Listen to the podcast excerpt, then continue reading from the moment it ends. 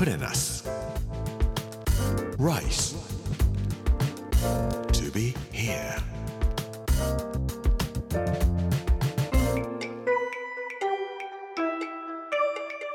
こんにちは作家の山口洋二ですこの時間はプレナス Rise to be here というタイトルで毎回食を通して各地に伝わる日本の文化を紐解いていきます。今週は神奈川の巻。月曜日の今日はピーナッツを食べながら身の処し方を考えるということで大磯のお話をさせていただきたいと思います。プレナス Rice to be here. Brought to you by プレナス銀座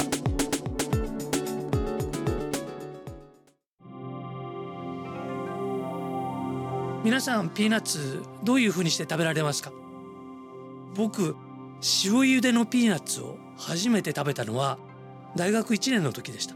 ピーナッツを塩茹でで食べるのかと思ってびっくりしたことがあります。我々ピーナッツと呼んでおりますが落花生という言い方があったり沖縄ではジーマーミーと呼んだり鹿児島ではダッキショっていうらしいですね。長崎では銅八線とかロー八線とかいう名前でピーナッツのことを呼んだりとかするんですけども南京豆とかいう呼ばれ方もします。漢字でなぜ落花生と書くのかご存知ですか？国道1号線を僕走っていってもうすぐで大磯に着くよというところに落花生の古いお店があったんです。6代続いているというお店だったんですけどもでそこに入ってどうして落花生と言うんですかと聞きました。そしたら教えてあげますねって言って綺麗なおばあさんだったんですけども教えてくださいました。落花生というのは豆科の植物です。豆ですからつるをずっと伸ばしていきます。でつるの先にお花が咲くんですけれどもお花はしおれるようにして土に向かって垂れていくそうなんです。そして土に落ちると土の中にその花をずっと突っ込んでいくんだそうです。そしてその花の先にピーナッツがなるんですね。5月の連休明けに落花生の苗を植えるとだいたい8月の15日ぐらいお盆ぐらいに花が咲いて土の中にお花がずーっと突っ込んでいってピーナッツができるそうなんです。そのまましておくとまたそのなったピーナッツから苗ができるらしいんですけどもだからすぐに引っこ抜いてしまってカラカラに乾燥させるんだそうです。それがピーナッツとして我々が食べている落花生になるんだそうです。プレナス。Rice to be here. 落花生ってもともと南アメリカのペルーとかで作られる自生のものなんだそうなんです。紀元前2500年から4500年ぐらい前の遺跡の中からすでにピーナッツを食べたという痕跡みたいなものが残っているらしいんですが日本にはアフリカを通して東南アジアに広がりそして1706年に一度日本に持ってこられたんですがそのままなんかどっかで亡くなってしまったそうなんですが1871年になってこれ明治4年大磯の農家の人で渡辺慶次郎という人が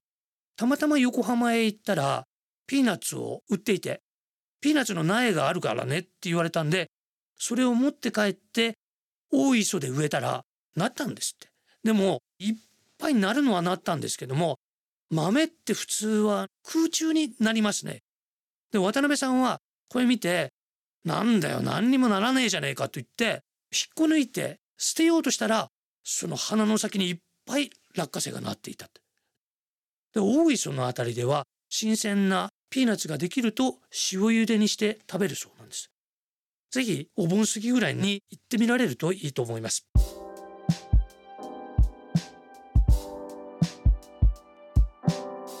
伊藤博文という人が奥様が肺が悪かった人なんです。小田原に療養所があって小田原に行って療養をしなさいという医者に言われて小田原に行ってたんですけど小田原に伊藤博文が奥さんのことをお見舞いに行こうとした時に通ったのが大磯わここはいいわと言って小田原よりちょっと近いですから大磯に家を構えようと言って作ったのが総楼閣という家だったんですね。結局伊藤博文は大磯があまりにも気に入って最終的には自分の本籍にしてしまいます。初代内閣総理大臣伊藤博文が家を作ったとなると大の友達だった山形有朋だとか側近だった末松県庁とか西園寺金持早稲田大学を作った大隈重信こういう人たちもみんな大磯にやってくるんですね。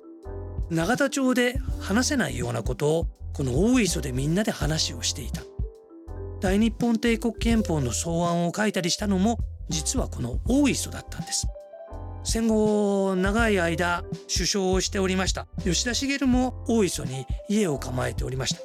大磯町の初代の名誉町民になられた人なんですけどもよくイカ釣りをしている漁師さんなんかとお話をしてお米や麦というのが今物価でどれくらい高いのかとかいうようなことを聞いていたそうです。これは伊藤博文も同じでみんな政治家の人たちは大磯の辺りを歩き回りながらみんながどんな生活をしているのかとかいうようなことを聞いていたそうです。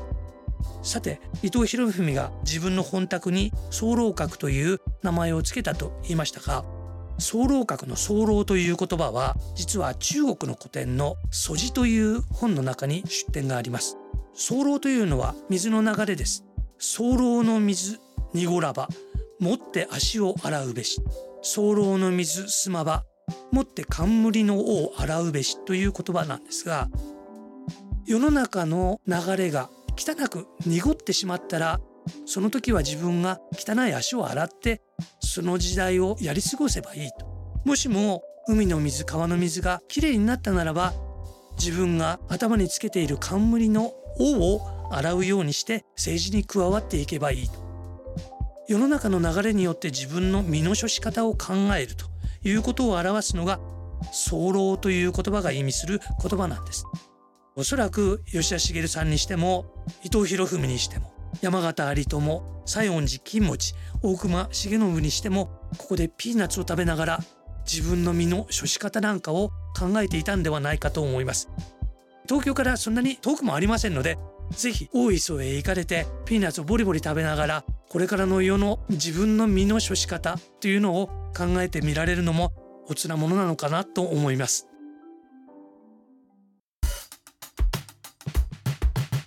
Put in us. Rice. To be here. プレナス Rise to be here 月曜日の今日はピーナッツを食べながら身の処し方を考えるというテーマでお話をさせていただきましたがいかがでしたでしょうか？ピーナッツを食べて死んでしまったのが夏目漱石ですあんまり食べ過ぎないようにした方がいいかもしれません明日は金目鯛と利休ネズミの悲しみということでお話をさせていただきたいと思いますこの時間お相手は作家の山口洋二でした Put in us. Rice to be here. Brought to you by プレナス。銀座。